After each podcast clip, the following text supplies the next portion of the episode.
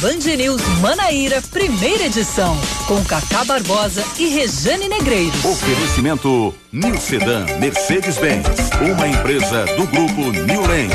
Otomais, os melhores aparelhos auditivos do mundo. Ligue 3241 7020. Quem ouve bem, vive melhor.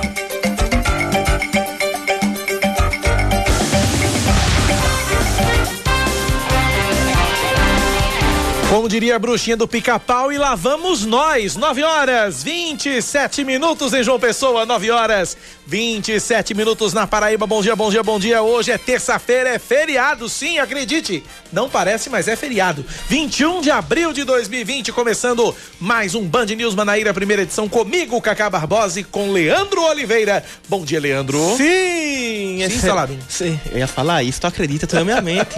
Mas eu pensava que ninguém ia entender a referência, mas ok. Mas você entendeu a referência da bruxinha do pica-pau? Com certeza. Né? Pra quem não entendeu a, a referência da bruxinha do pica-pau, tinha- tem um desenho do pica-pau que o pica-pau vai trabalhar numa fábrica de vassouras. Sim. E aí ele, ele vende a, a- a- aí tem a bruxa, a bruxa quebra, a, a- tem ela tava viajando com a vassourinha dela, o cabo da vassoura quebra.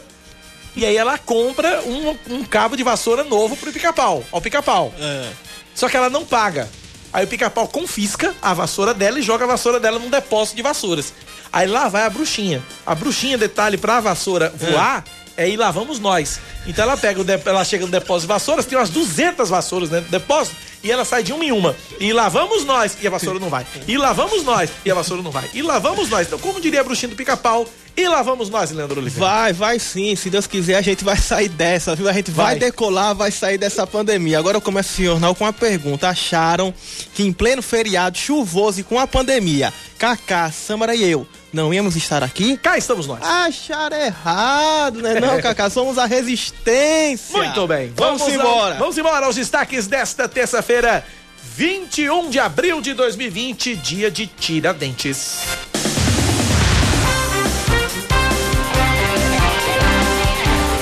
Mais uma morte por Covid-19 é confirmada na Paraíba, chegando a um total de 33, com 263 casos confirmados. Os dados do boletim epidemiológico do governo do estado apontam uma taxa de letalidade de 12,5%. Por outro lado, 116 pacientes já se recuperaram do coronavírus. 39 pessoas com a doença estão hospitalizadas, sendo 10 em UTI e os demais casos em isolamento domiciliar. 1.098 casos suspeitos foram descartados. E com mais um óbito confirmado ontem, chega a cinco o número de idosos moradores da ASPAN, Associação Promocional do Ancião, que morreram em virtude do coronavírus. A instituição confirmou a morte de uma mulher de 84 anos que estava internada no Hospital Clementino Fraga. Outros dois idosos que testaram positivo para a Covid continuam no Hospital São Luís, em Jaguaribe. Quatro mulheres que estavam hospitalizadas com suspeita da doença testaram negativo para o vírus. Uma delas tem 113 anos de idade.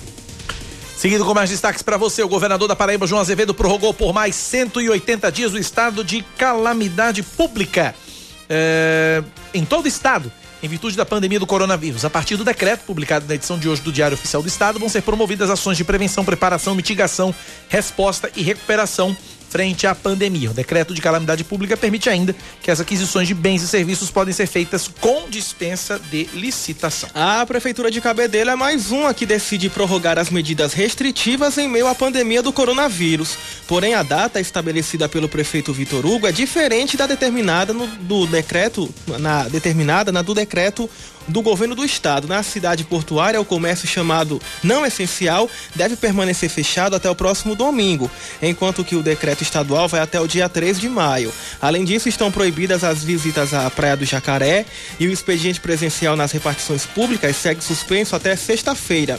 Seguindo as orientações do governo do estado, concessionárias de veículos, óticas e lojas que vendem produtos médico- médico-hospitalares podem funcionar, mas com restrições. O- a Caixa Econômica Federal anuncia que vai antecipar o pagamento da segunda parcela do auxílio emergencial. Nascidos em janeiro e fevereiro devem receber o benefício a partir de quinta-feira.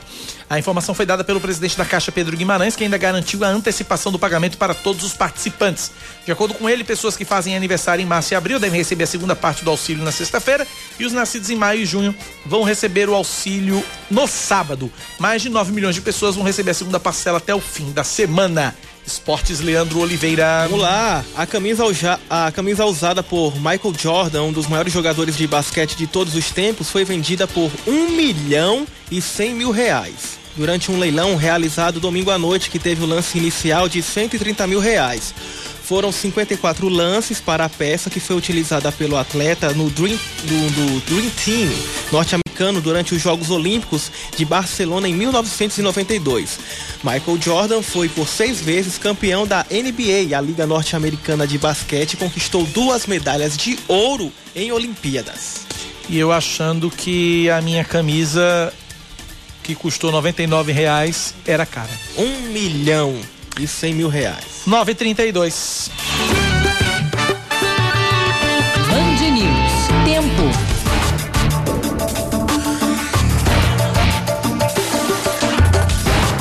Terça-feira em João Pessoa, o feriado em João Pessoa, deve ser de sol com muitas nuvens durante o dia e período de nublado com chuva a qualquer hora. A mínima prevista é de 24 graus, a máxima é de 30, agora 27 graus na capital de todos os paraibanos. Em Campina Grande, a previsão para hoje é de sol entre nuvens pela manhã e pancadas de chuva à tarde e à noite, mínima de 22, máxima de 30 e agora na Rainha da Borborema 26 graus. 9:33 na Paraíba, 9:33 agradecendo o Múcio do Valentina, tá de quarentena ouvindo a gente. Obrigado, Múcio, um abraço para você. E também aqui outro ouvinte final do telefone 8972 dizendo o seguinte: Bom dia, Cacá, e lá vamos nós. Cacá assiste pica-pau. Quando pensei que diante do longo período de quarentena não haveria mais feriado nem dia santo por 10 anos. Como é que o Brasil vai para frente? Pois é, né? Mas eu assisto pica-pau, adoro pica-pau, adoro desenho animado.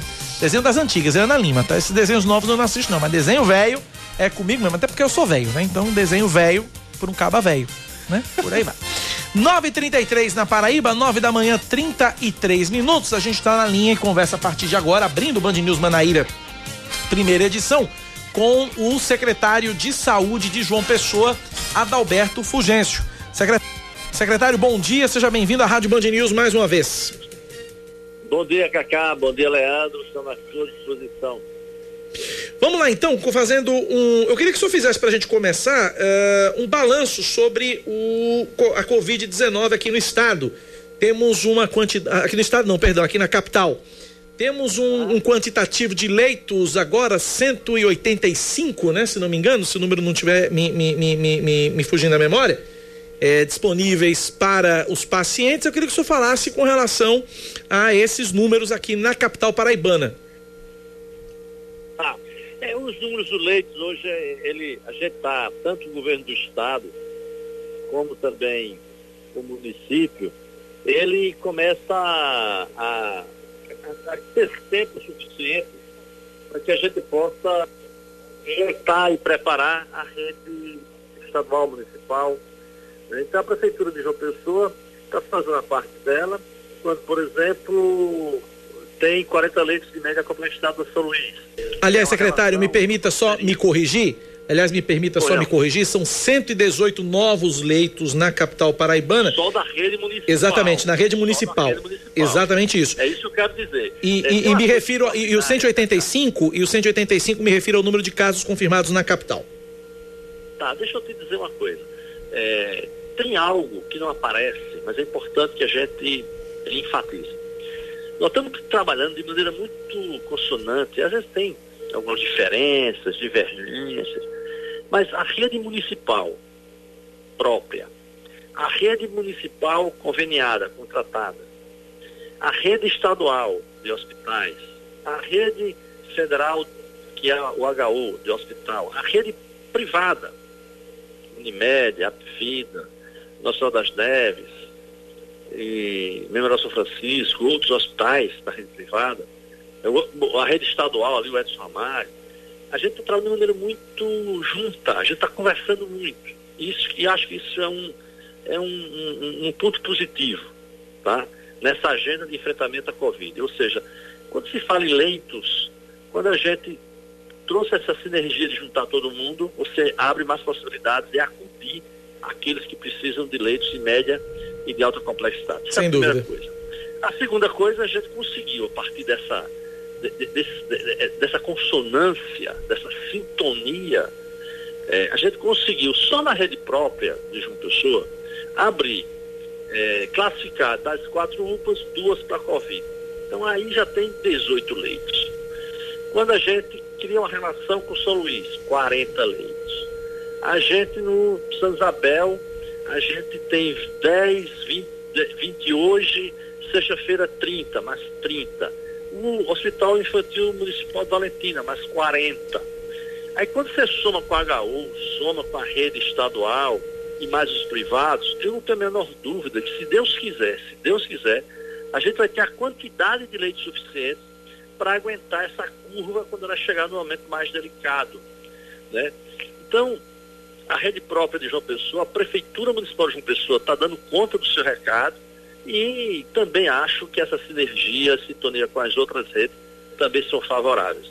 Agora, antes de qualquer coisa, eu quero te dizer, a decisão do prefeito de dar o distanciamento social antes do primeiro caso e parar com o transporte coletivo é fundamental.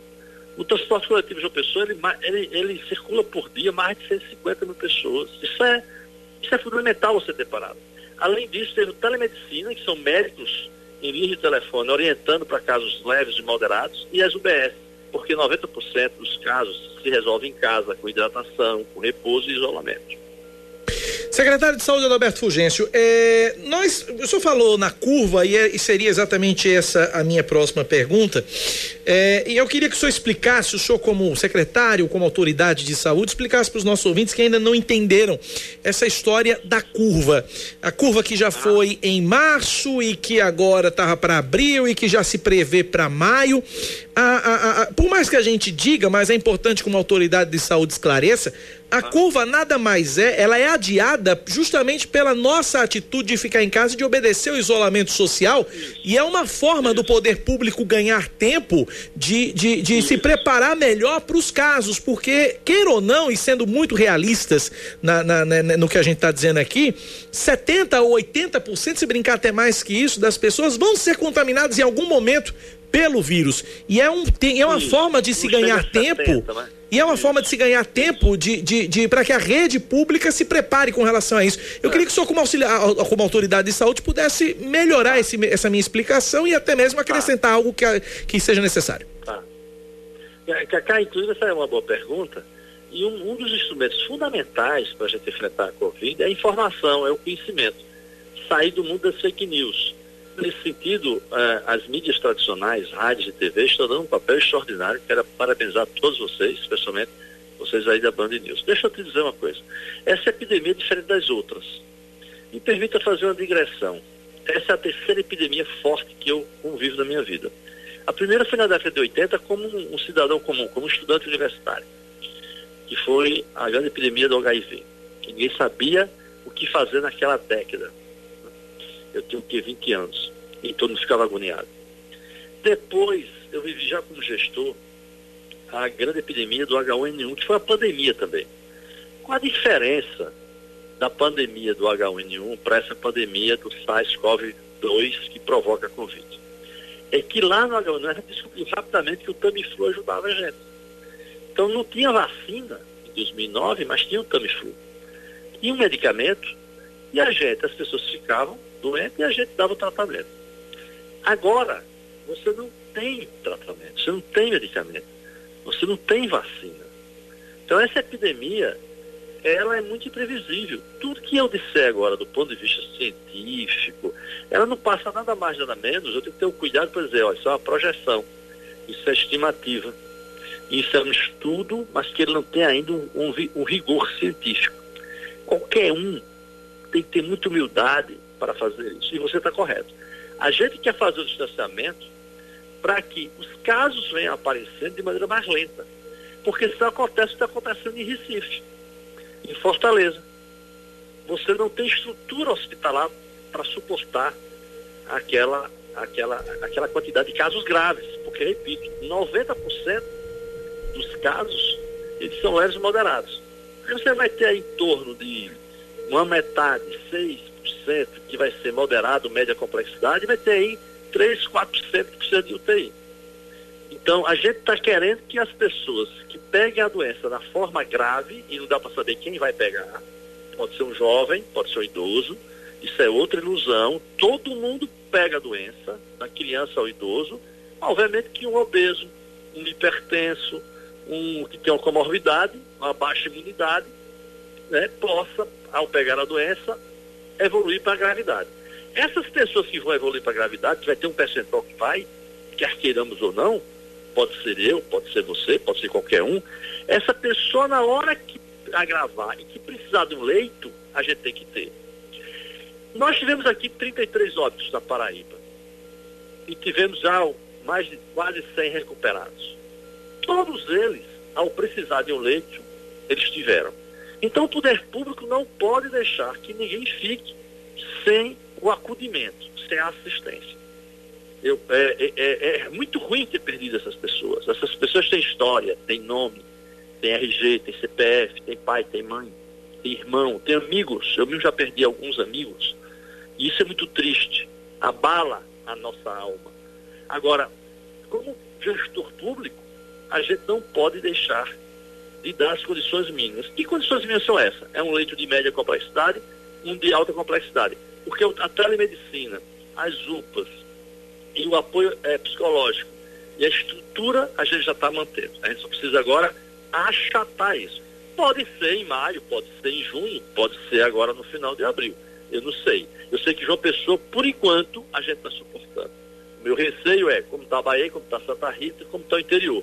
E se de Recife vem para cá, e se de Fortaleza via Cajazeiras vem para cá. São dúvidas que eu não posso te responder. Leandro Oliveira pergunta para o secretário de Saúde João Pessoa, da Alberto Fulgêncio. Vamos lá, Leandro.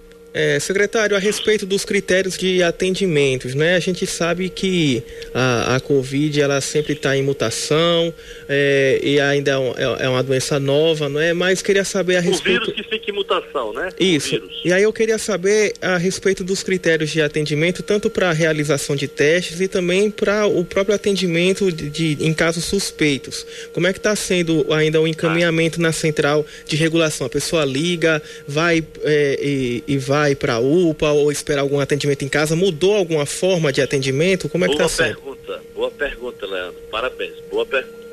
Se qualquer pessoa hoje, João Pessoa, ela sente sintomas de síndrome gripal, por exemplo, o rinovírus, ele tem muito em João Pessoa. Ele não provoca febre. Mas é uma síndrome gripal. Se você for com esses sintomas para uma UPA, e você não tem febre, e você disse que não teve febre, muito provavelmente não é Covid. Então, quem é que vai fazer essa avaliação médica, clínica? São as UPAs. É o pronto atendimento da Unimed. É o pronto atendimento do, do, dos hospitais. Para quem tem plano? Para quem não tem plano, tem o SUS. As nossas quatro UPAs estão preparadas para fazer essa análise clínica, essa triagem que a gente chama de síndrome gripal. As UBSs também. Muita gente tem no UBS, o médico está lá e diz, olha, isso aqui é o síndrome gripal, o senhor teve febre, mas acompanhado de coriza, de dor de cabeça, de diarreia, portanto, a gente vai dizer que o senhor é um suspeito de Covid.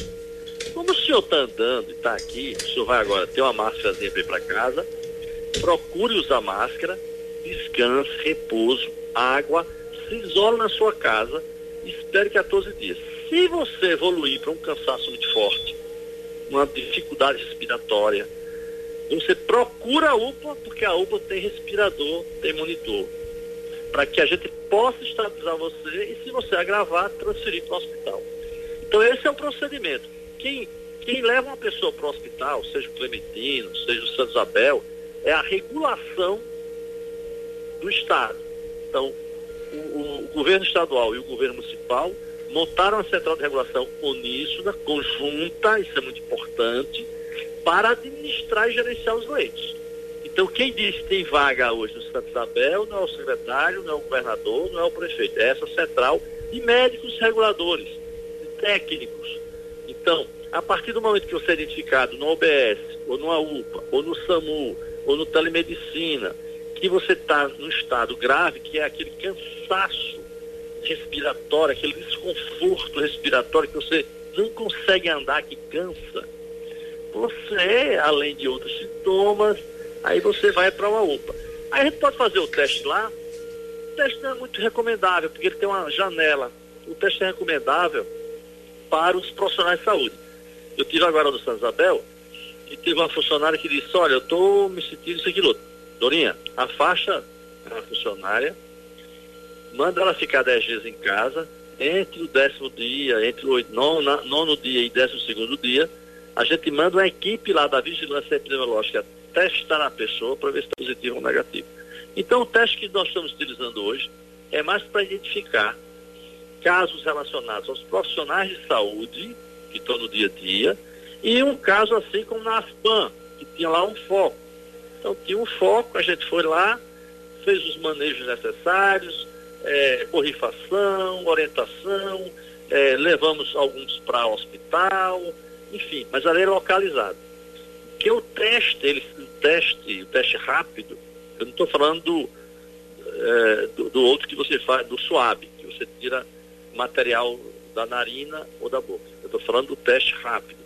O teste rápido ele serve só para questões localizadas, para equipamento de proteção individual para os profissionais ou massivo. Por exemplo, o governo do estado tem 300 mil testes. Se eu fosse o, o, o secretário de saúde estadual, eu faria, eu faria um inquérito de massa de Cajazeiras. E a Cajazeira tem 60 mil habitantes, está é, fazendo a fronteira com Fortaleza ali com o Ceará, o Ceará. O Ceará já está colapsado. É uma porta de entrada. Eu vou testar massivamente a cidade que é a Jazeira, que tem 60 mil habitantes, eu faço o seguinte, eu testo 30 mil. Com 30 mil eu tenho uma, uma leitura da região toda, da cidade e da região toda. Eu posso testar Campina não, porque eu só tenho 300 mil testes.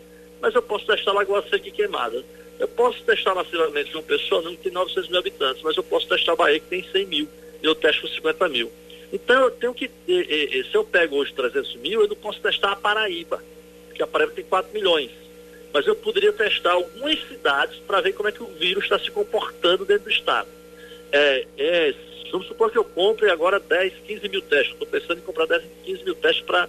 Isso é muito caro, é 1 milhão e 200, 300 mil. Vamos supor que eu compre 15 mil testes aqui para João Pessoa. Eu posso testar massivamente? Não. Eu posso testar alguns grupos, alguns algumas populações. Por exemplo, eu posso testar um bairro. Vamos pe pegar um bairro, e um bairro pequeno aí, que tenha 15 mil habitantes, eu vou testar 5 mil. A partir daquele teste massivo localizado no bairro, eu posso ter uma leitura da cidade toda. Então o teste, ele tem um significado científico, epidemiológico e sanitário. A gente não pode sair correndo por aí, porque para testar massivamente no Brasil, teria que ter 110 milhões de testes e o Brasil não tem dinheiro para comprar tudo isso.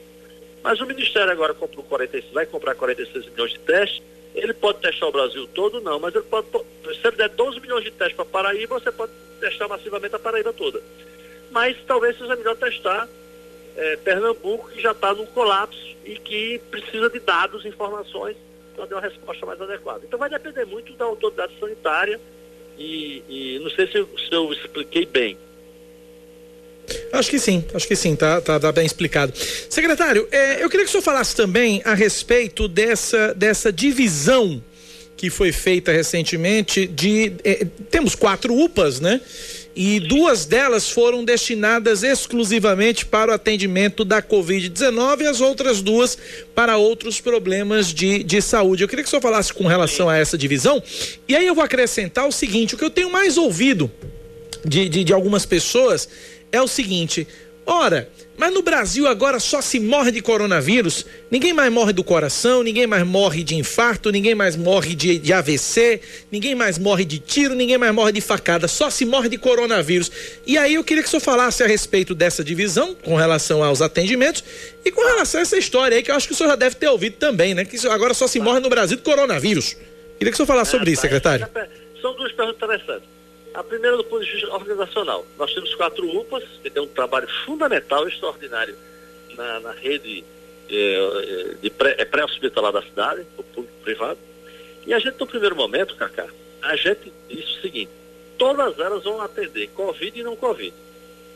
Só que estava acontecendo o seguinte, as pessoas não estavam indo para as UPAs, porque ou estavam indo muito pouco. Então você baixou consideravelmente a demanda, não Covid, e também estava correndo risco de cruzamento de infecção. Eu tinha lá um fluxo bidirecional, Covid para um lado, não Covid para o outro, mas mesmo assim você tinha circulação dentro da UPA, se você conhecer a UPA, você vê que ela é grande, entre profissionais e entre usuários, por mais que você quisesse separar.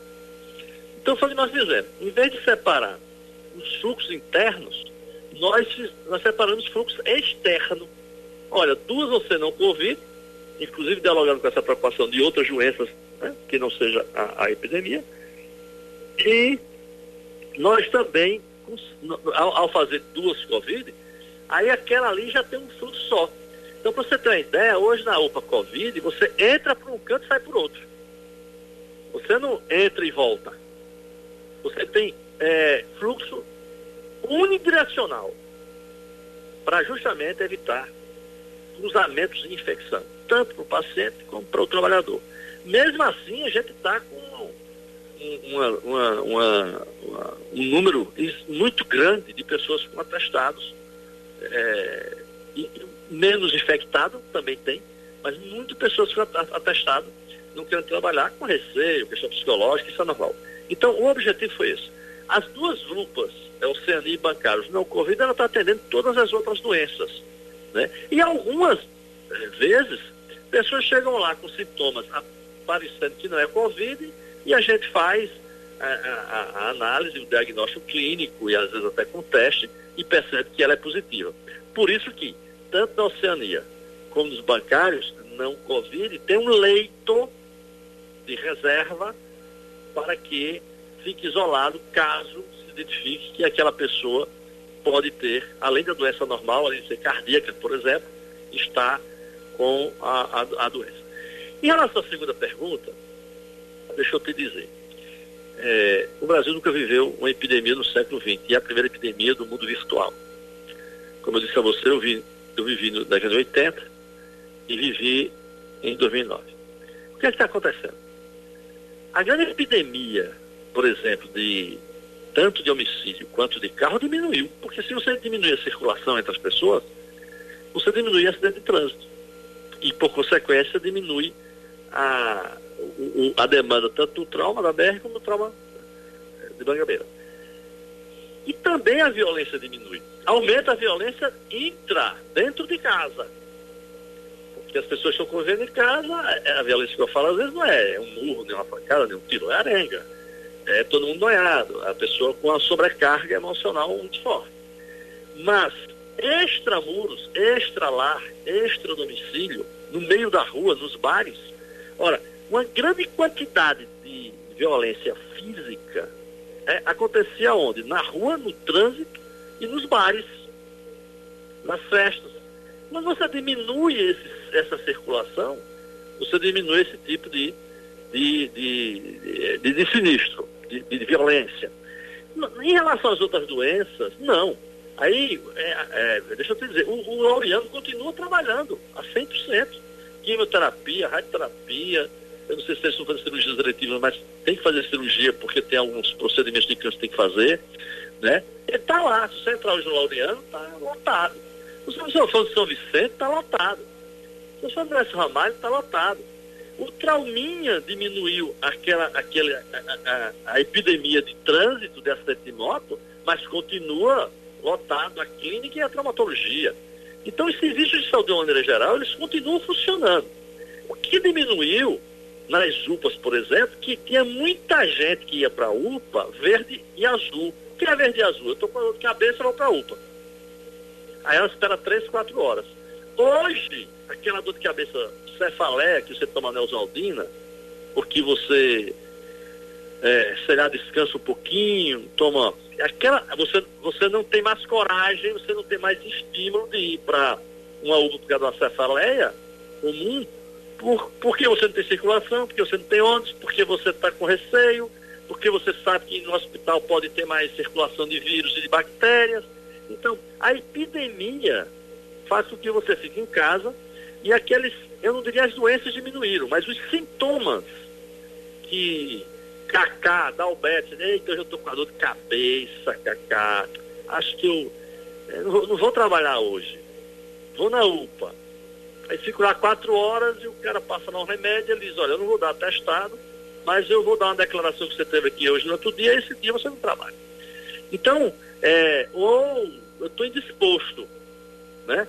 Então, essas indisposições, elas estão sendo resolvidas aonde? Em casa. É mais ou menos isso. Mas as doenças continuam, né?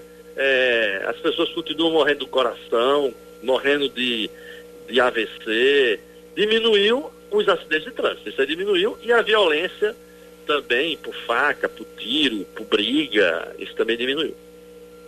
Para a gente finalizar, Leandro Oliveira.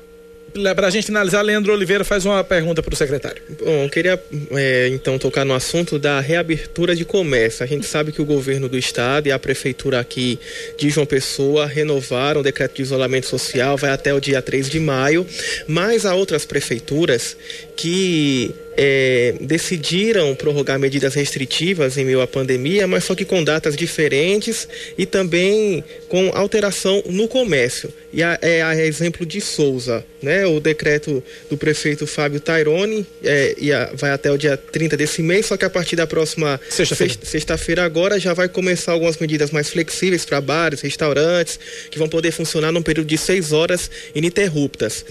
É, também aqui Cabedelo, né? Na Grande João Pessoa também. Que até sexta-feira.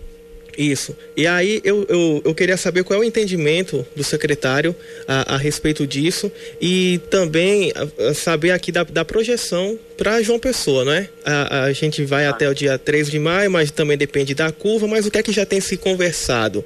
Há uma previsão para que o comércio pelo menos comece então a se reabrir gradativamente? Já vem se estudando um afrouxamento das medidas? É isso? Ah, olha, deixa eu te dizer. Eu não estava nem sabendo dessa de Cabedelo. Para mim é um erro crasso Cabedelo. O vírus não entende que Cabedelo é uma cidade e João Pessoa é outra. E cá para nós, né? Nem nós entendemos.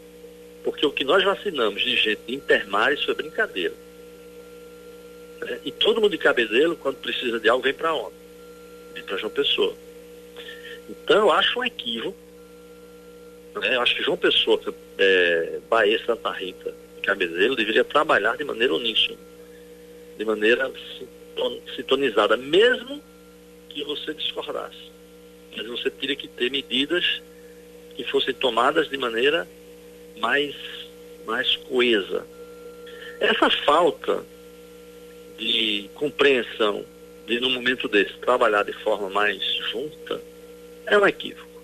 O vírus trabalha na incerteza. Ele trabalha pegando as fragilidades do nosso corpo e da nossa sociedade. Esse vírus não é só um vírus que trabalha dentro do interior do corpo. Ele está trabalhando na cabeça das pessoas e na sociedade. Se cabedelo afrouxa, vai ter mais gente lá contaminada, infectada. Cabedelo tem circulação comunitária. Não tem como dizer isso. Bahia tem também. Santa Rita tem também. E eu vou lá para Souza agora. Souza tem quantos habitantes? 70 mil, sei lá, 80. Já tem lá dois ou três ou quatro casos. Já morreu uma pessoa de Souza. Ora, não sei se já morreu, vou ter essa, eh, essa dúvida. Mas independentemente de ter ou não, um caso, dois casos em Souza, significa dizer que tem circulação comunitária. Souza não é uma metrópole. Souza é uma cidade média, assim como Cajazeiras? E Patos é bem maior do que as duas, porque além de 100 mil pessoas que moram em Patos, Patos é, circulam diariamente mais 100 mil. Portanto, são 200 mil pessoas que circulam. Porque o grande lance da, da, da distanciamento social não é se a pessoa aqui está parada ou não. É que quando João Pessoa abre, vem gente de Bahia, Santa Rita, Cabedelo, Campina para cá ou não, Cacá? O problema não são as 900 mil pessoas. É que quando você abre a cidade, você bota mais a possibilidade de botar mais 500 mil pessoas. É isso que é fundamental. E levar a doença para o interior. Então, as autoridades sanitárias, aí a Secretaria Estadual de Saúde, doutor Geraldo, por, por exemplo, vamos fazer um enquete lá em Souza, para dizer ao prefeito Tairone que talvez tenha muito mais casos lá do que ele imagina. Agora, a pergunta é, Souza tem um TI suficiente para aguentar 10 casos graves? Porque o grande problema em relação a João Pessoa hoje, eu já disse a, a, doutor Geraldo Medeiros, e tenho dito de maneira pública. Eu acho que João Pessoa, Cacá, dá conta da grande João Pessoa. Por, por, pelo menos até agora está dando. Agora, se começar a surgir, são 203 municípios. Vamos botar aí 100 municípios. Se no, nos próximos 15 dias aparecerem 100 casos graves, um por município, esse pessoal vai para onde, Cacá? Vai para onde, Leandro? Então, o distanciamento social, ele tem que ser ainda radicalizado nesses próximos 15 dias. E pensar depois o como sair. Não é quando, é como sair. Eu acho que a gente vai ter que sair, sim. Mas a gente tem que esperar um pouco como é que se comporta esse vírus. Por exemplo, eu já sei como é que se comporta em, em Manaíra, Cabo Branco, é, nas praias, aqui em torno da, da Epitácio. Agora, como é que ele se comporta lá em Mangabeira? Que é um bairro populoso, é um bairro médio. Sim. Tem muita renda rodando em Mangabeira. Mas o costume de Mangabeira é diferente do costume de Manaíra. As pessoas conversam muito, vão muito para a esquina, usam pouco cartão e pouco banco. É dinheiro, o pessoal trabalha muito. Você chega toda hora e toda hora em Mangabeira. Mangabeira é um, um grande mercado, as pessoas trabalham muito e trabalham com dinheiro em cash. Então tem um comportamento em Mangabeira que sociologicamente eu já sei, mas eu não sei como é que essa sociologia vai, vai dialogar com o vírus, com a doença. E de repente o cara chega e diz assim, ah, eu sou assintomático, ah, eu estou leve, eu posso trabalhar com a gripe. As pessoas não dizem isso, cara? Ah, estou gripado, eu vou trabalhar. Sim. Só que quando ele vai gripado trabalhar, ele passa a gripezinha, o rinovírus. Agora, quando ele está com a Covid, ele pode passar para uma pessoa fraca e essa pessoa gravar. E o Gabeira já tem uma quantidade razoável de, de, de, de do, do, vírus. Olha, o que é que eu estou dizendo? Nós temos que começar a pensar a, a, a, voltar quando eu tiver mais dados de internação. Nós vamos, eu vou trocar para vocês agora, assim, primeira mão. Nós estamos fazendo análise dos casos confirmados e óbitos, mas agora o fundamental para a gente é medir a, o tempo de internação. Quanto tempo o paraibano fica nos leitos de internação da Unimed, do Hospital das Neves, do Clementino, do São Isabel, das UPAs. Quando a gente souber esse tempo médio, eu vou saber se uma pessoa leva alta com cinco dias, com oito dias, com dez dias. Por enquanto, a minha intuição, pelos números que me passaram, eu acho que é em torno de 10 dias. Seja quando a pessoa leva, eh, tem alta, seja quando ele vai a óbito. Dá uma média de 10 dias. Isso pode é, aumentar? Pode, né? Pelo Brasil afora está em torno de 15. Em alguns estados, por que é que estourou Manaus? Porque lá a média de 25 dias uma pessoa na, na, na, entubada na, na UTI. Seja para alta, seja para óbito. Então, quando você passa com uma pessoa 21 dias, uma média de 20, 21 dias, é quase um leito por mês, está entendendo? Uhum, é entendi. 10, eu vou ter três, três pessoas no mesmo leito no mês. Então, dependendo da internação, esse comportamento, eu não posso te dizer, eu não vou ser, eu não vou ser arrogante, ninguém pode dizer. Se aparecer algum estudioso aí, você pode dizer que ele está que ele tá exagerando. Como é que eu sei uma média se eu, se eu não tenho ainda a média? Se eu não sei como é que se comporta essa pessoa no, no, no, leito. Tu não está entendendo? Então, Entendi. Tem muita gente chutando, dizendo besteira. E eu quero dizer para vocês, só para concluir, acho equívoco de Cabedelo, acho equívoco de Souza, acho equívoco de Areia abrir o comércio nesse momento. Porque a Areia não tem UTI. Cabedelo não tem UTI. Souza tem pouco UTI. E mais uma vez vamos sofrer daquela história, todo mundo para João Pessoa e para Campina Grande. Quando é no normal, no crônico, a gente aguenta. No agudo a gente aguenta, eu não sei. Não sei. Hoje estamos aguentando. Estamos aguentando bem. A gente hoje, nenhuma pessoa que precisou de ser acudida no leito de média complexidade ou de alta complexidade, é, quando procurou, teve. Teve. Ninguém morreu desassistido. Ninguém ficou desassistido. Né? A Entendi. gente lamenta aqueles que se foram, mas a pergunta é, é a Paraíba toda vai vir para cá? Não tem condição.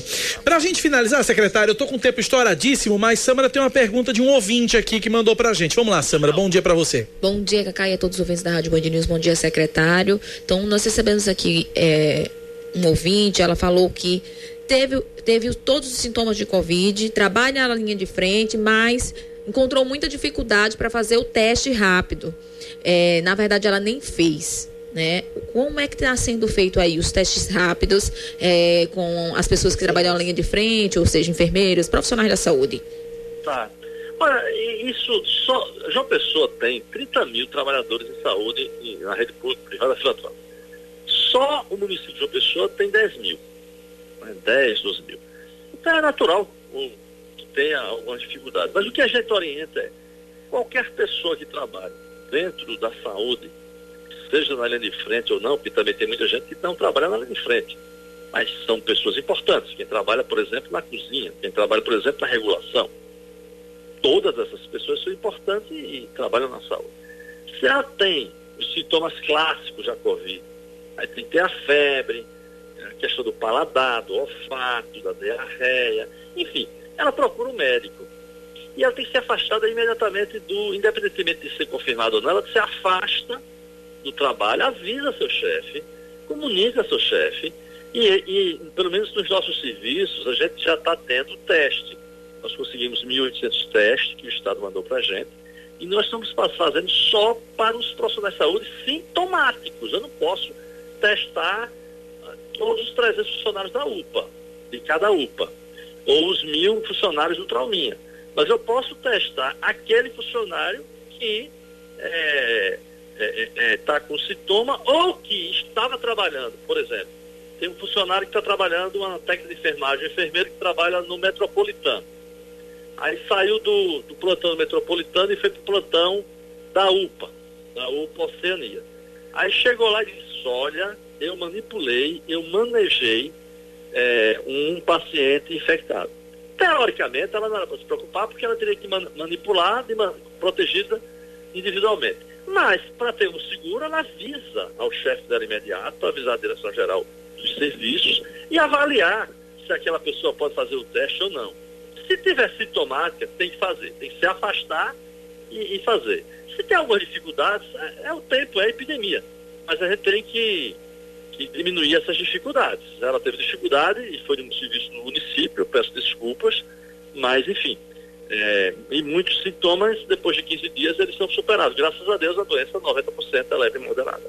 Conversamos, portanto, com o secretário de Saúde de João Pessoa, Adalberto Fulgêncio. Secretário, muito obrigado pela atenção, pela conversa conosco e com nossos ouvintes aqui na Band News. Um forte eu abraço. Eu agradeço. Tá em dívida aí, me desculpe, mil desculpas, porque ontem eu marquei com o Sâmara e eu estava numa atividade de rua lá no. vacinando os caminhoneiros, lá, os motoristas lá na, na gauchinha e.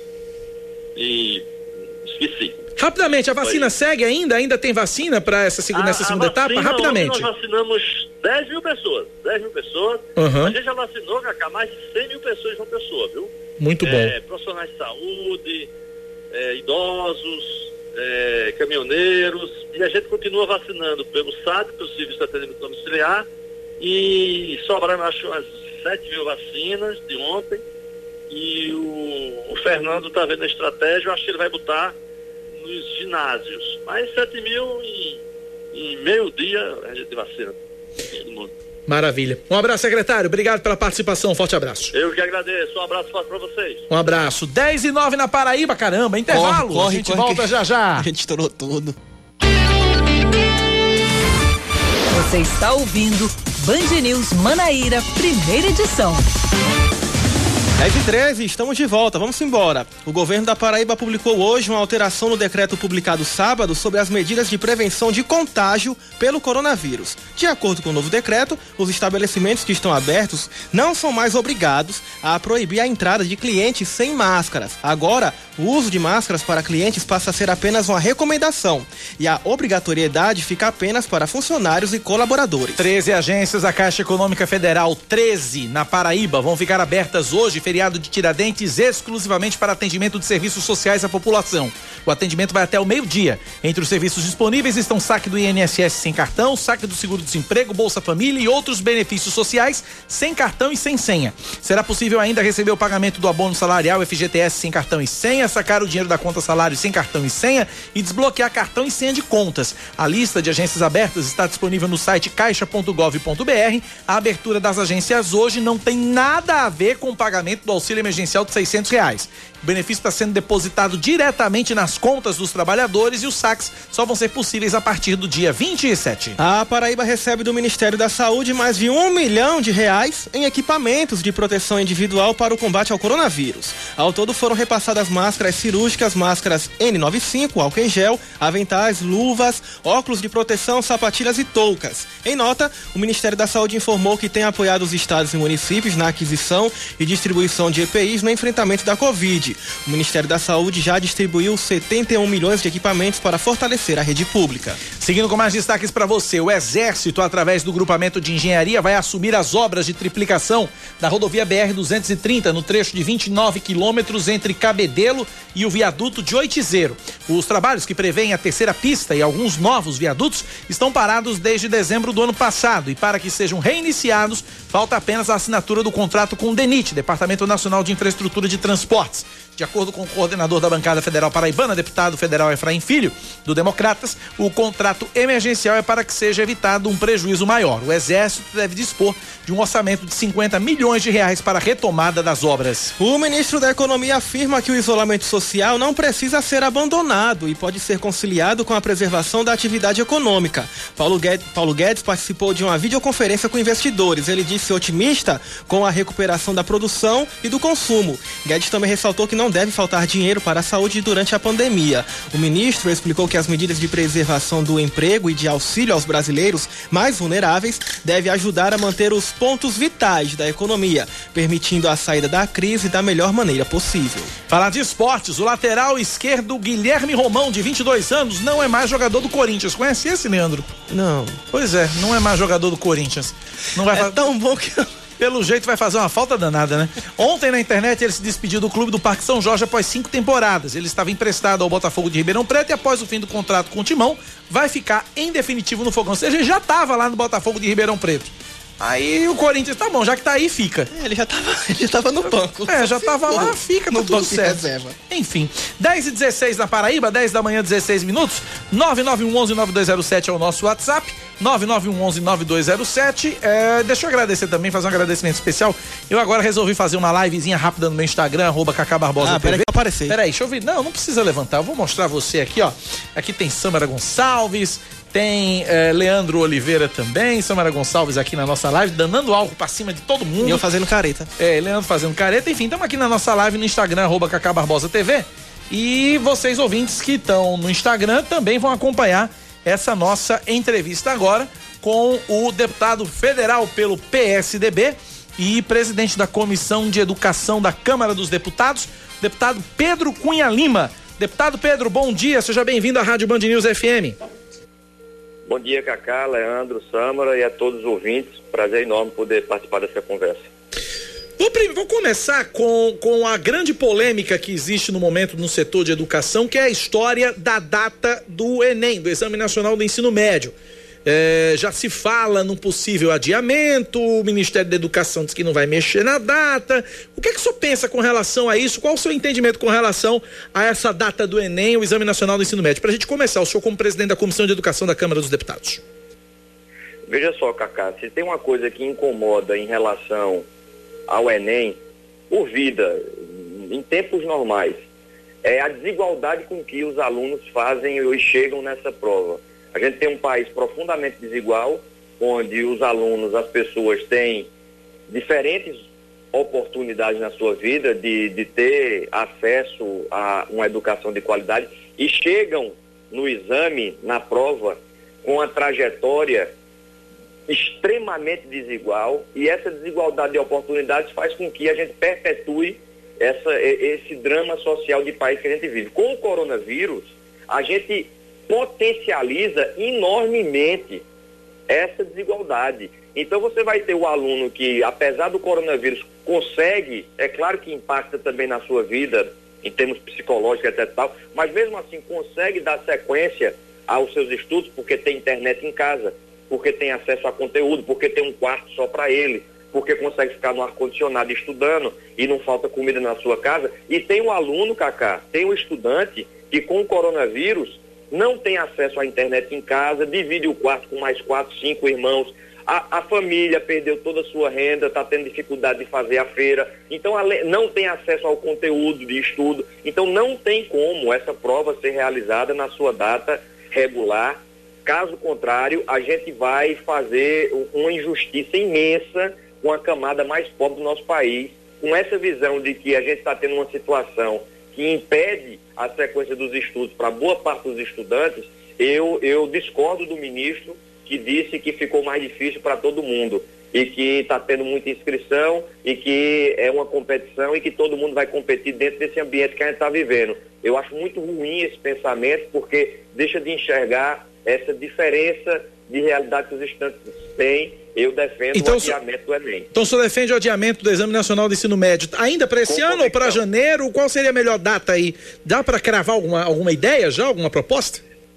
É difícil cravar um- uma data certa agora porque a gente não sabe o que vem pela frente. Vai depender muito de, de que forma, ou qual, em, em que prazo a gente vai conseguir retomar as nossas aulas com regularidade. Acredito que para este ano já, já não daria mais, né? Porque ele já, ele já acontece no final do ano. A gente vai ter uma perda de, de, de, de ano letivo aí significativa, então, na minha visão, sem precisar o mês, mas no primeiro semestre do ano que vem, era o que eu, é o que eu entendo mais prudente.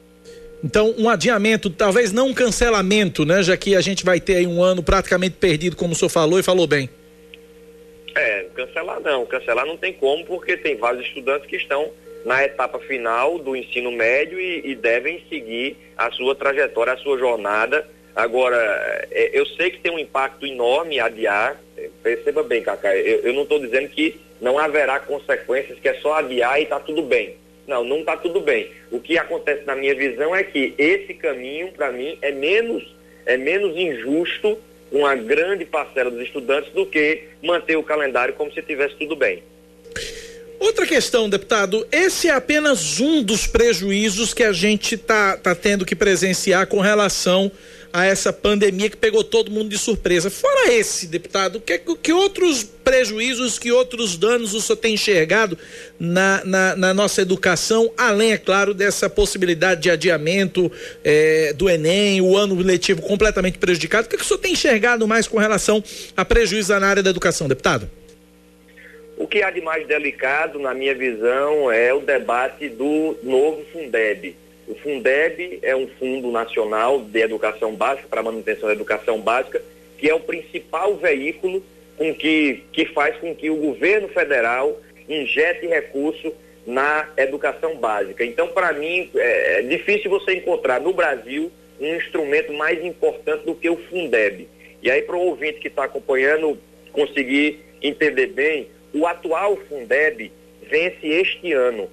E existe um debate que acontece já há mais de um ano de renovação desse fundo, do Fundeb, e mais do que isso, de torná-lo permanente. A gente vinha num- numa sequência de avanços, de fixar o percentual, um dos grandes eixos desse debate é fazer com que o, o, o percentual que o governo federal coloca no Fundeb seja maior do que 10%, porque na verdade são 27 fundos, cada estado tem o seu fundo e, a- e a- e o governo federal apenas complementa esse recurso. Então a gente já tinha chegado a uma etapa de, de base- praticamente consolidar o valor de 20%, ou seja, ia dobrar o, o, o percentual do, do, do- da complementação do governo federal no Fundeb. E agora com isso tudo a gente reinicia esse debate, a gente não, não conseguiu votar na comissão, porque a comissão não consegue dar sequência aos seus trabalhos.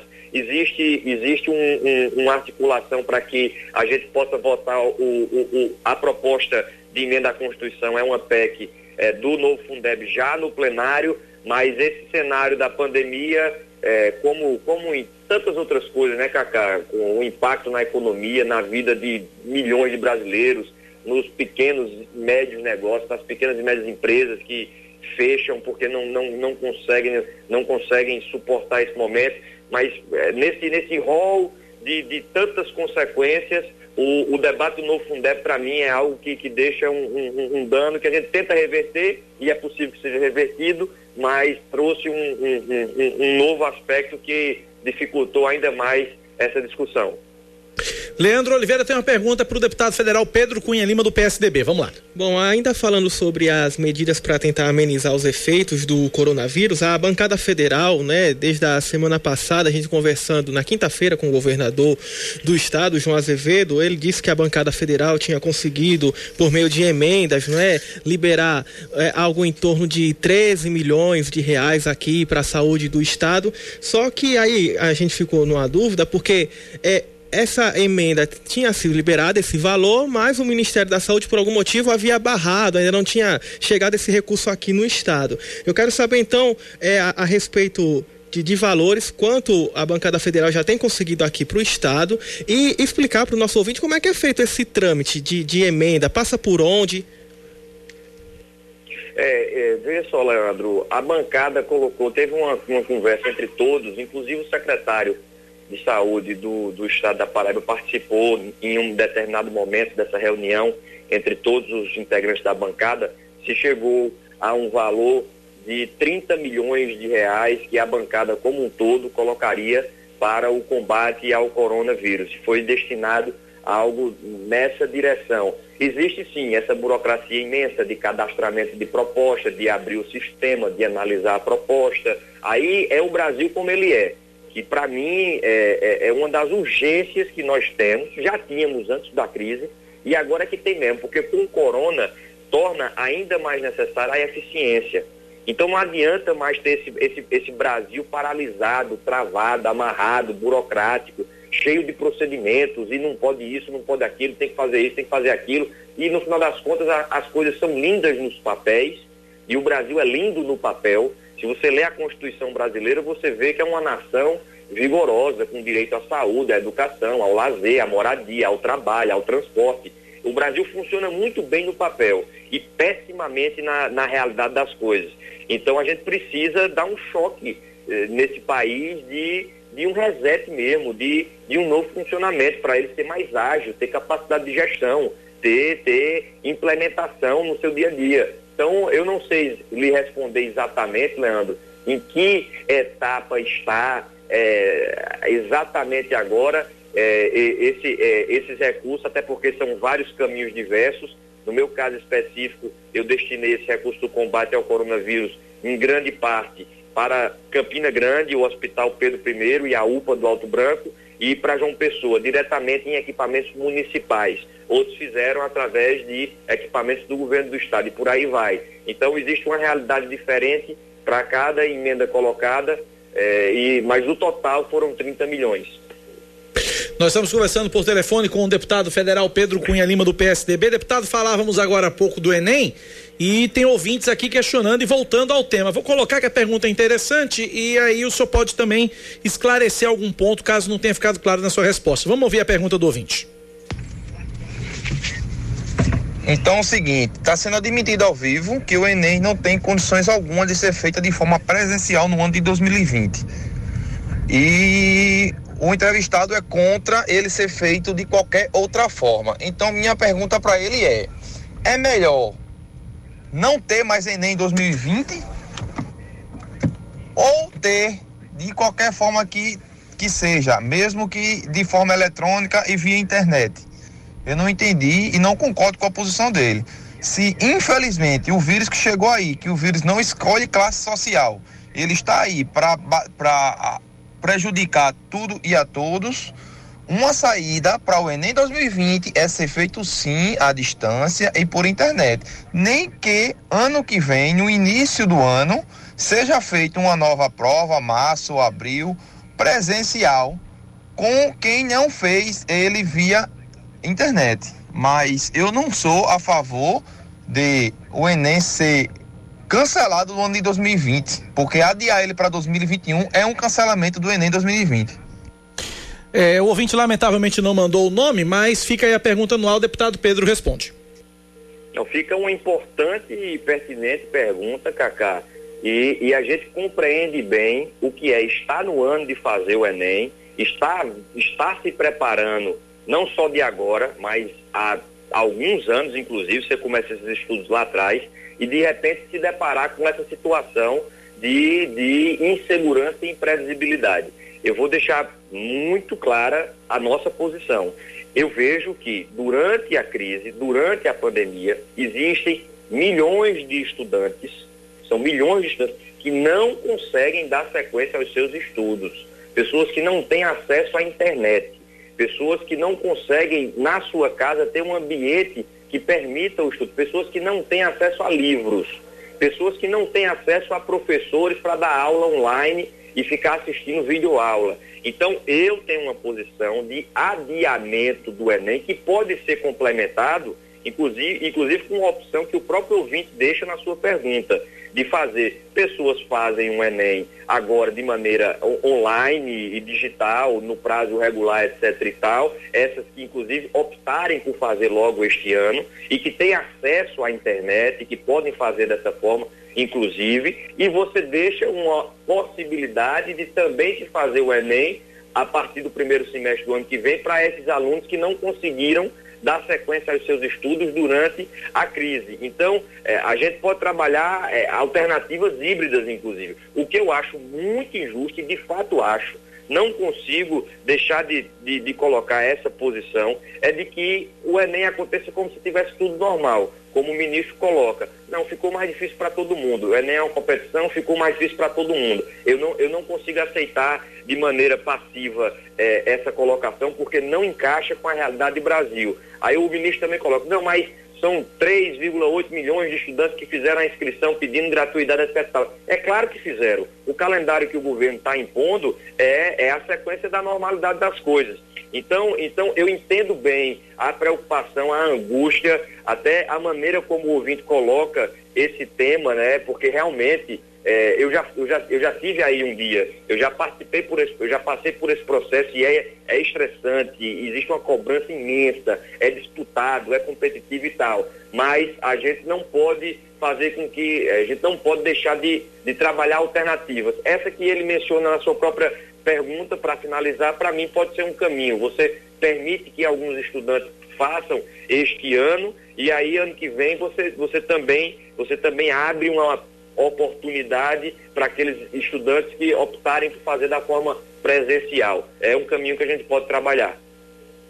Para a gente finalizar, deputado Pedro, é, eu queria falar de política um pouquinho e eu queria que o senhor comentasse as manifestações de domingo, né? As manifestações de domingo pedindo é, intervenção militar, pedindo a, a volta do, do, do AI-5, fech, pedindo fechamento de Congresso, fechamento Supremo. Como é que o senhor enxergou todas essas manifestações realizadas no último domingo aqui no Brasil, deputado? Olha só, a gente tem que fazer uma corrente, Cacá, contra o, o, o que é de mais odiando que uma nação não pode admitir, sobretudo um, um, país como o Brasil, que tem a sua história e já passou por isso, a gente não pode admitir nenhuma hipótese de ditadura, nenhuma hipótese AI-5, o fechamento das instituições não é por aí. É, aí vale bem a frase de Churchill, a democracia é, é a pior das formas de governo, com exceção de todas as outras já testadas. Então a gente tem que fazer sempre uma menção de defesa à democracia. E isso, Cacá, aqui tem um ponto importante. E isso não significa que a gente não vai protestar com o que está errado. Isso não significa que a gente vai enfrentar uma política velha, podre, que, que, que afunda o Brasil e que precisa sim de combate. Porque eu sinto que o que move muitos desses que pedem fechamento de Congresso é uma rejeição absurda a, a, ao que o Congresso Nacional muitas vezes faz e que eu também abomino. Eu que estou lá, eu que sou deputado, também tenho uma rejeição absurda. Agora é, é preciso ter, ter capacidade de separar as coisas. Não é porque eu rejeito em absoluto o Congresso que eu vou ficar pedindo ditadura. Pessoal, ditadura não é um negócio legal, não, pelo amor de Deus. A gente é, admitir um cenário de perda de liberdades individuais, de censura, de uso de tortura, é disso que a gente está falando, é, de violência, de, de, de, de, ninguém conseguir se posicionar contra determinada visão de mundo, porque senão vai pro pau, porque senão vai ser torturado, senão vai morrer. Pelo amor de Deus, em, em, em, em que pé nós estamos? Então, é, eu abomino qualquer tipo de manifestação que, que pede a volta do AI-5. O poeta Ronaldo, meu avô, foi caçado pela ditadura militar teve que sair da Paraíba por conta disso. Então, é, em casa, sei de perto o que é o que é o uso da força para poder prevalecer um, uma vontade política. Então, ditadura jamais. A gente enfrenta a ditadura e a gente se, a gente se, se, se fortalece nessa corrente também de enfrentamento do que está errado. É muito importante que não se misturem essas coisas, para não ficar com, essa, com esse cenário de que quem pede o AI-5 é quem está enfrentando a nojeira. Não, isso aí, é, quem pede o AI-5 está querendo enfrentar uma nojeira com outra nojeira. Então, eu entendo bem o espírito de combater o estado de coisas na política, também rejeito muita coisa que está aí, mas é, não tem como a gente é, defender, abraçar, gritar que quer ditadura. Aí é demais. Deputado Pedro Cunha Lima, do PSDB, obrigado pela participação. Forte abraço, deputado. Eu que agradeço, Cacá, que a gente possa superar esse momento tão duro, trazendo medidas para evitar a demissão em massa para o empresário que está ainda conseguindo sustentar a sua folha de pessoal, precisa de amparo do governo, que a gente dê assistência como auxílio emergencial de 600 reais para os mais vulneráveis e, e, se una, pelo amor de Deus, né? não é hora de brigar, é hora de unidade para vencer essa dura crise. Um forte abraço a todos. Um abraço. Conversamos, portanto, com o deputado Pedro Cunha Lima do PSDB, 10 e 35 intervalo, a gente volta já já. Band News FM. Em um segundo, tudo pode mudar. Você está ouvindo Band News Manaíra, primeira edição.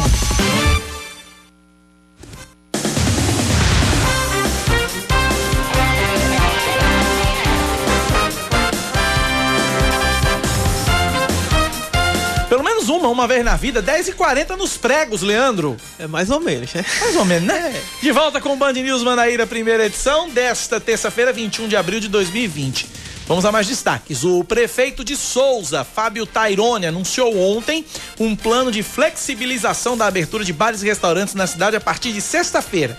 O gestor anunciou também a prorrogação do decreto de calamidade até o dia 30 de abril. De acordo com o prefeito, restaurantes, bares, lanchonetes e similares vão poder funcionar durante 6 horas por dia, não podendo ultrapassar as 10 da noite, nem funcionar entre 1 e 5 da tarde. Os proprietários ainda devem disponibilizar aos clientes somente a metade das mesas e manter uma distância de 2 metros entre elas. O estabelecimento ainda vai ser obrigado a oferecer álcool em gel e não promover aglomeração de pessoas. E quem vai fiscalizar? Quem Boa vai? pergunta. Vamos lá, um dos primeiros prefeitos que chegaram a sinalizar com a flexibilização da quarentena, o Ivanes Lacerda, decide prorrogar por mais 15 dias as medidas de isolamento social em Patos, no Sertão.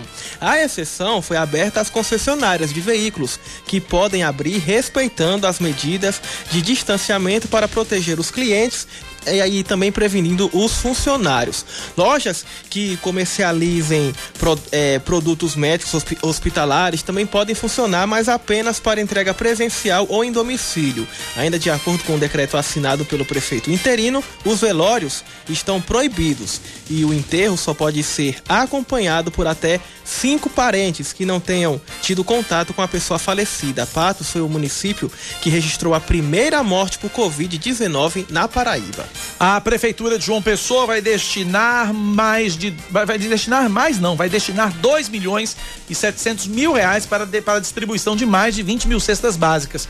Elas devem chegar a quase 10 mil famílias da capital. Os recursos vêm de um convênio com o Banco Interamericano de Desenvolvimento e fazem parte do programa João Pessoa Sustentável.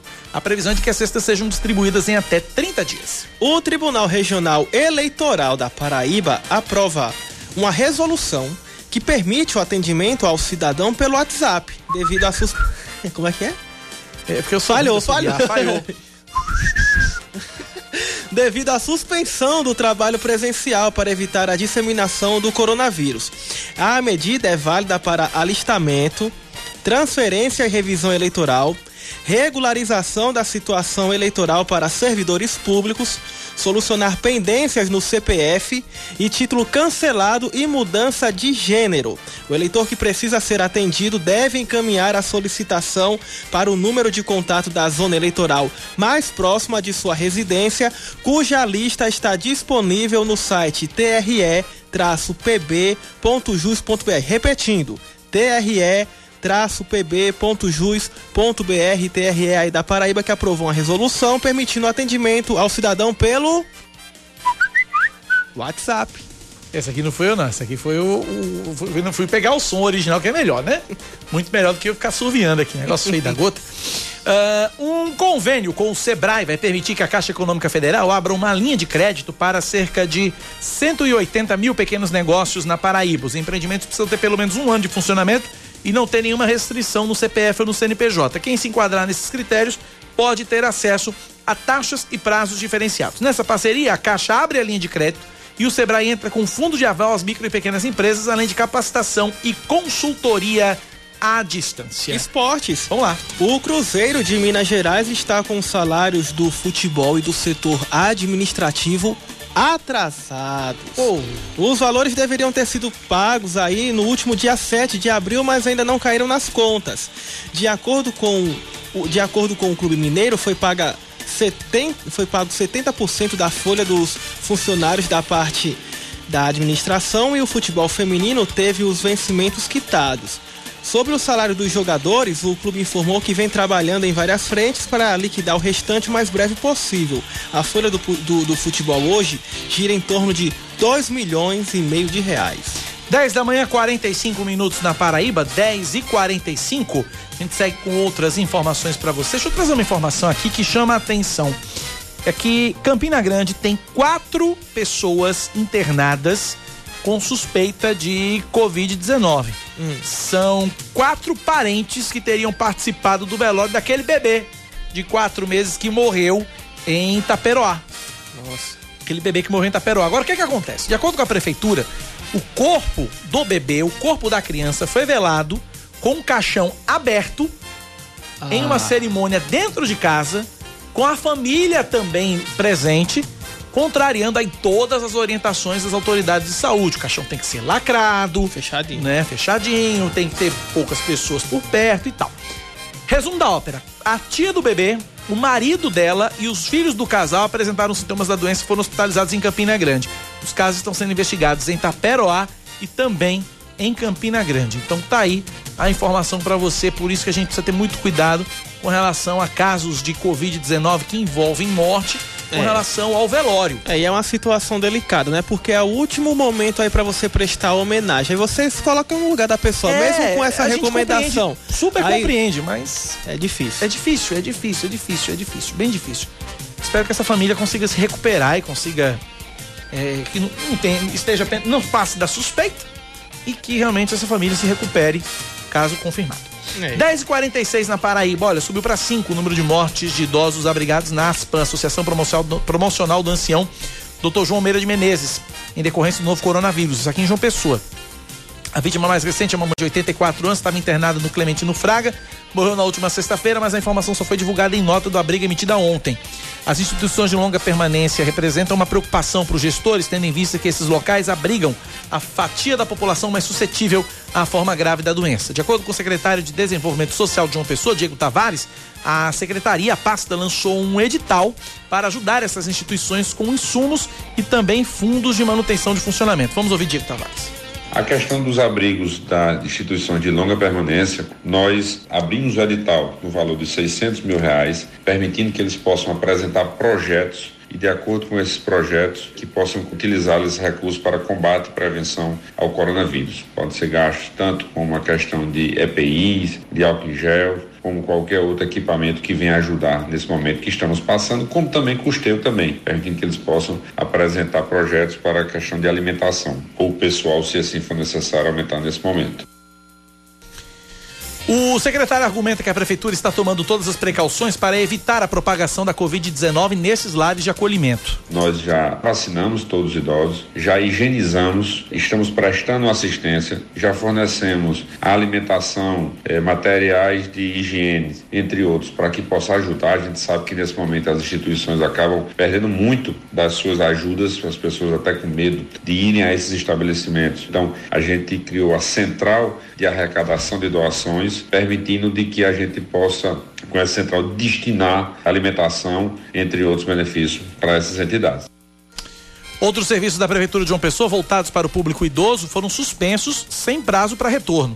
Desde os cursos que realizamos, aos serviços que nós tínhamos prestados para a população idosa, que nós suspendemos alguma dessas atividades para que pudesse evitar aglomerações. Posso citar o exemplo do Clube da Pessoa Idosa. Ali nós acabamos optar por não fechar as atividades durante esse momento para que a gente possa preservar a vida desses idosos. Através de outros serviços que nós temos de fortalecimento de vínculos, os que temos através de nossos CRAs, orientação que temos dado aos nossos técnicos aqui para que sempre esteja ligando, sempre esteja prestando assistência para saber como estão sendo tratados. Também ontem, a Aspan confirmou que quatro idosas que estavam no Hospital São Luís e duas no Clementino Fraga receberam alta médica. A associação pede a contribuição da população para aquisição de alimentos, materiais de limpeza, higiene pessoal e equipamentos de proteção individual. Você pode ajudar depositando qualquer valor nas seguintes contas bancárias. Anote aí. Caixa Econômica Federal, agência 1010, operação 013, conta poupança 15765-0. Caixa Econômica Federal, agência 1010, operação 013, conta poupança 15765, dígito 0, Caixa Econômica Federal. No Banco do Brasil, agência 0011, dígito 6, conta corrente 41086, dígito 1. Agência 0011, dígito 6, conta corrente 41086, dígito, dígito 1. São as contas para você ajudar a ASPAN, a Associação Promocional do Ancião, Dr. João Meira de Menezes, aqui em João Pessoa, que fica no bairro do Cristo Redentor, aqui em João Pessoa. 10 e 50 também conhecido como 10 para as 11 da manhã. A gente segue com o nosso Band News FM Manaíra, porque, primeira edição, porque o Sem Regra Legal, escolas e pais buscam alternativas para as mensalidades escolares. Aline Guedes tem as informações. Agora não tem mais diferença entre tarefa de casa e tarefa de classe. A rotina de lições dos estudantes acontece sob a supervisão dos pais e, na maioria das escolas, as atividades estão sendo enviadas via internet pelos professores. Os efeitos da pandemia da Covid-19 não só suspendeu as aulas presenciais, como também prejudicou a situação financeira de muitos pais.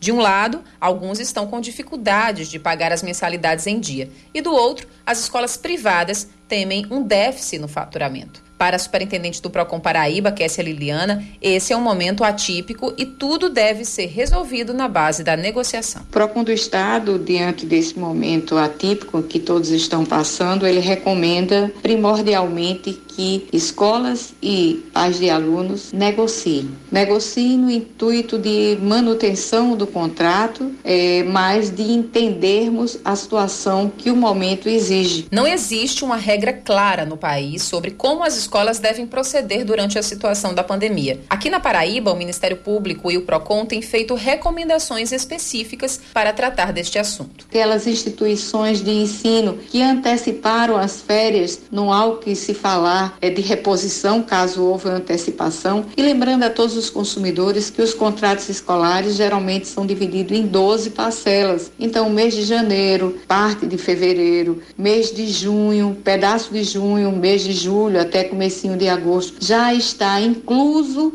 no valor das mensalidades escolares. A superintendente destaca a peculiaridade da educação infantil neste caso. O MP recomenda que suspenda o contrato de educação infantil até o término do período de isolamento social decretado pelo Estado em face da impossibilidade de sua execução da forma não presencial. Como geralmente, se essas escolas, elas, esses alunos, eles têm férias, também é o caso. Mas como é, eles não precisam do cumprimento do conteúdo acadêmico, mas da atividade de desenvolvimento, de acompanhamento, da socialização da criança, deve ser um ne negociado o valor pago no período de suspensão da prestação de serviço, caso esse período não seja de férias. Em qualquer dificuldade para negociar com a escola, o PROCON está à disposição para ajudar nas tratativas.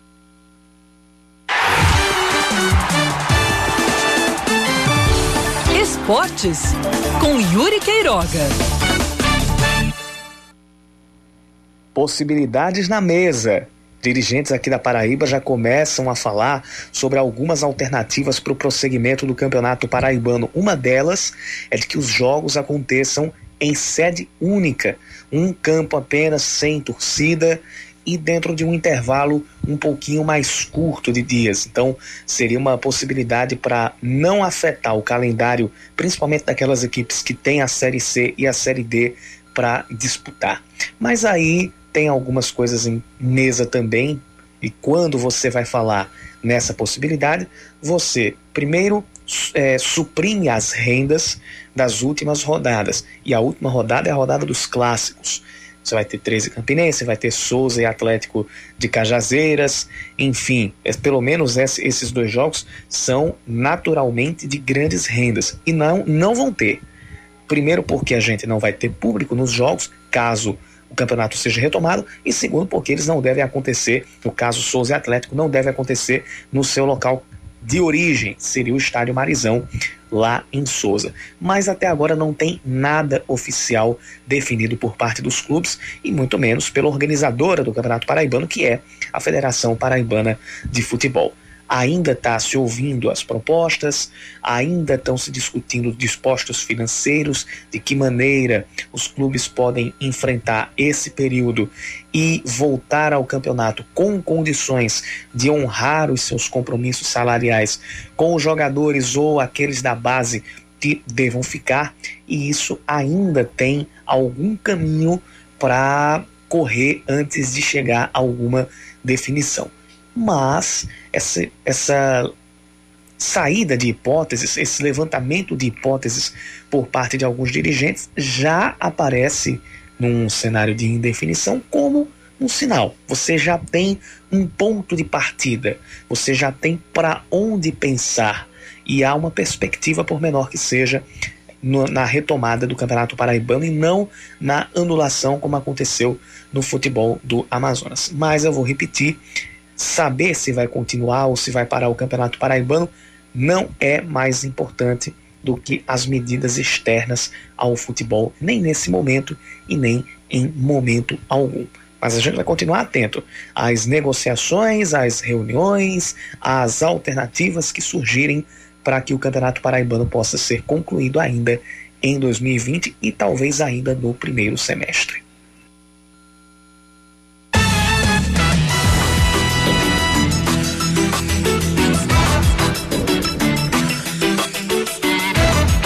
Dez e cinquenta e seis. Fala, Leandro. Cacá, em tempos de isolamento social, a segurança das crianças dentro de casa se torna uma preocupação para os pais.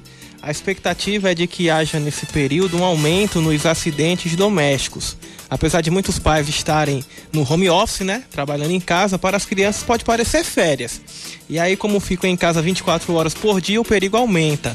Segundo a ONG Criança Segura, os acidentes domésticos sobem 30% nas férias. E aí a ONG pede né, que os pais redobrem a atenção em locais como a cozinha o álcool gel, também usado durante a pandemia do coronavírus, deve ficar fora do alcance das crianças por ser inflamável. O ideal dentro de casa é lavar as mãos com água e sabão e deixar o produto é, para a higienização quando estiver na rua. Dados mais recentes do Ministério da Saúde apontam que quedas e queimaduras são os acidentes que mais é, causam internações entre crianças de 0 há quatro anos. Já os afogamentos são a segunda causa de morte até os nove anos de idade. Então, redobrar a atenção aí em casa, nesse home office. É, porque criança em casa, vendo os pais, não, tendo aula. Cega. Menino cega, menino cega. É o cenário perfeito para acidente. Então, ter atenção mesmo. Muita atenção. Bem lembrado, Leandro.